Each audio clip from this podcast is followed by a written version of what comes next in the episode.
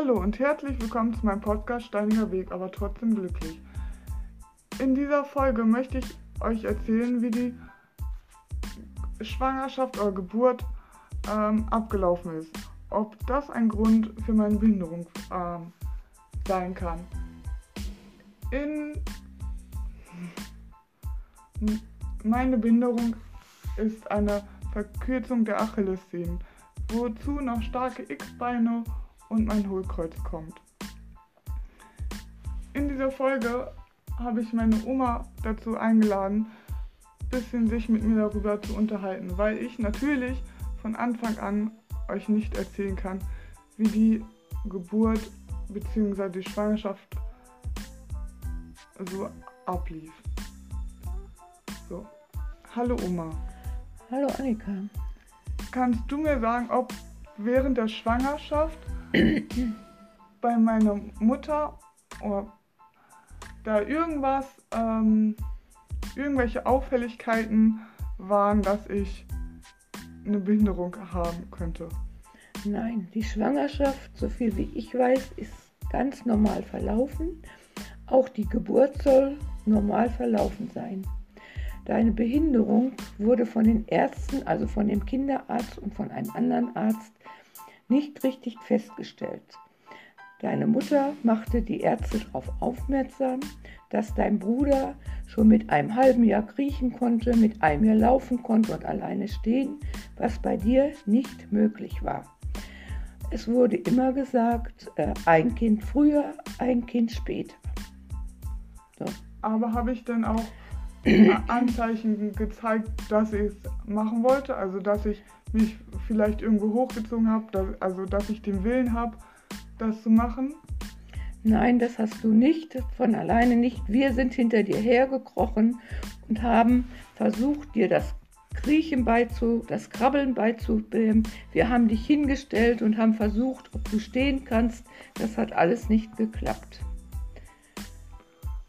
Okay, und wodurch habt ihr dann herausgefunden, dass ich eine Behinderung habe? Wer hat euch darauf aufmerksam gemacht?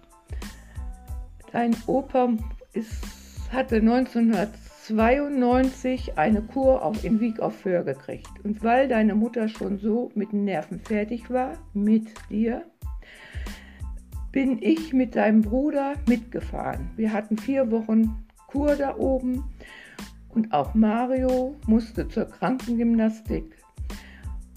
Und da hat uns eine Therapeutin darauf aufmerksam gemacht. Du warst mit deiner Mutter da auch noch zu Besuch hingekommen und eine Therapeutin hat uns darauf aufmerksam gemacht, dass bei dir was nicht stimmt. Und wenn deine Mutti wieder zu Hause ist, sollte sie unbedingt zu, mit dir zu einem Facharzt gehen, der das untersucht. Anschließend ist Mama mit dir zu einem Orthopäden gegangen der hat alles geröntgt und hat gesehen, du kannst nicht stehen alleine und hattest auch kein Gleichgewicht richtig. Und da bist du zu einem Kinderpsychologen überwiesen worden und anschließend nach Münster in die Uniklinik überwiesen. Und da wurde das alles festgestellt. Dazu muss man aber nochmal sagen, dass meine Mutter nervlich fertig ist, weil sie nicht herausgefunden hat, beziehungsweise keine ihr sagen konnte, was mit mir los war warum ich das noch nicht alles konnte. Und Mario, das ist mein Bruder, damit ihr euch einfach ein Bild mehr darüber machen könnt. So, dann waren wir in Münster in der Uniklinik. Da kann ich mich auch noch sehr gut immer dran erinnern, dass wir da sehr regelmäßig immer hingefahren sind. Und ähm, die Ärzte haben das dann festgestellt. Habe ich dann Tests gemacht oder wie? Da wurden Tests mit dir gemacht. Ihr wart sechs Wochen da. Mama war die sechs Wochen auch bei dir. Da wurden Teste gemacht und da wurde dann festgestellt, dass es eine spastische Lähmung ist. Ja, und dann ging die Quälerei mit dir los. Du musstest laufen lernen, du musstest Gymnastik machen und hast dich eigentlich immer gewehrt. Wir wissen nicht, ob es dir wehgetan hat, wenn du sowas machen musstest, oder ob du nicht wolltest. Das konnten wir nicht feststellen. Zur Krankengymnastik mussten wir mit, aber wir mussten draußen sitzen bleiben und hörten dich drinnen immer schreien.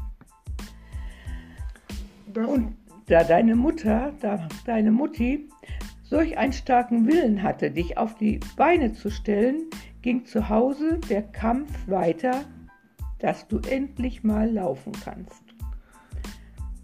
Also mir wurde die Geschichte immer wieder erzählt, wenn ich zur Krankengymnastik ähm, gegangen bin, dass ich da immer alleine rein musste, weil ähm, die Gefahr bestand, dass die Eltern, wenn die die Kinder schreien hören, wenn die Kinder ähm, das nicht wollten, weil ich war ja drei Jahre ungefähr, ähm, habe ich das ja auch noch alles gar nicht so verstanden. Warum, wofür.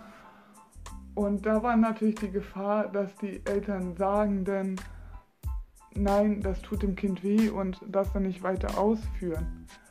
Ähm, mittlerweile kann ich mir null vorstellen, dass ich so rumgeschrien habe, weil für mich das zu meinem ganz normalen Alltag, Leben gehört, regelmäßig und immer wieder zur Krankengymnastik zu gehen.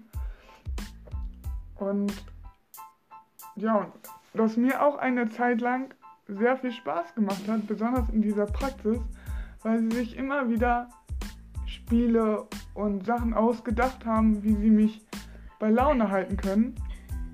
Aber am Anfang war es wirklich schwer, weil ein Kind es nicht versteht, warum. Und ähm, das ist halt auch nicht, nicht einfach, so Übungen zu machen, weil man muss sich überlegen, die Achillessehnen oder die Sehnen sind verkürzt und wenn da einer dann noch die so auseinanderdehnt, das kann manchmal ganz schön schmerzhaft sein. Ich glaube, ihr wisst das, wenn ihr euch mal richtig dehnt, dass das wirklich sehr schmerzhaft werden kann, sein kann und Kinder verstehen das auch halt überhaupt nicht.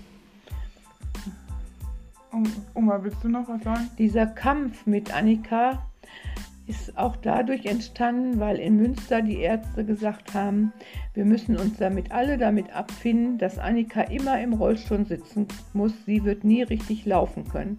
Und wir dürfen ihr auch nicht ihren Willen brechen. Und so haben wir alle darum gekämpft, dass Annika auf die Beine kommt. Und haben auch sehr viel mit ihr unternommen, dass sie was sieht von der Welt, weil wir immer alle gesagt haben, wir sind nicht immer da. Annika muss ihr Leben mal, wenn wir nicht mehr da sind, selber meistern. Und das kann sie bis heute schon ganz gut.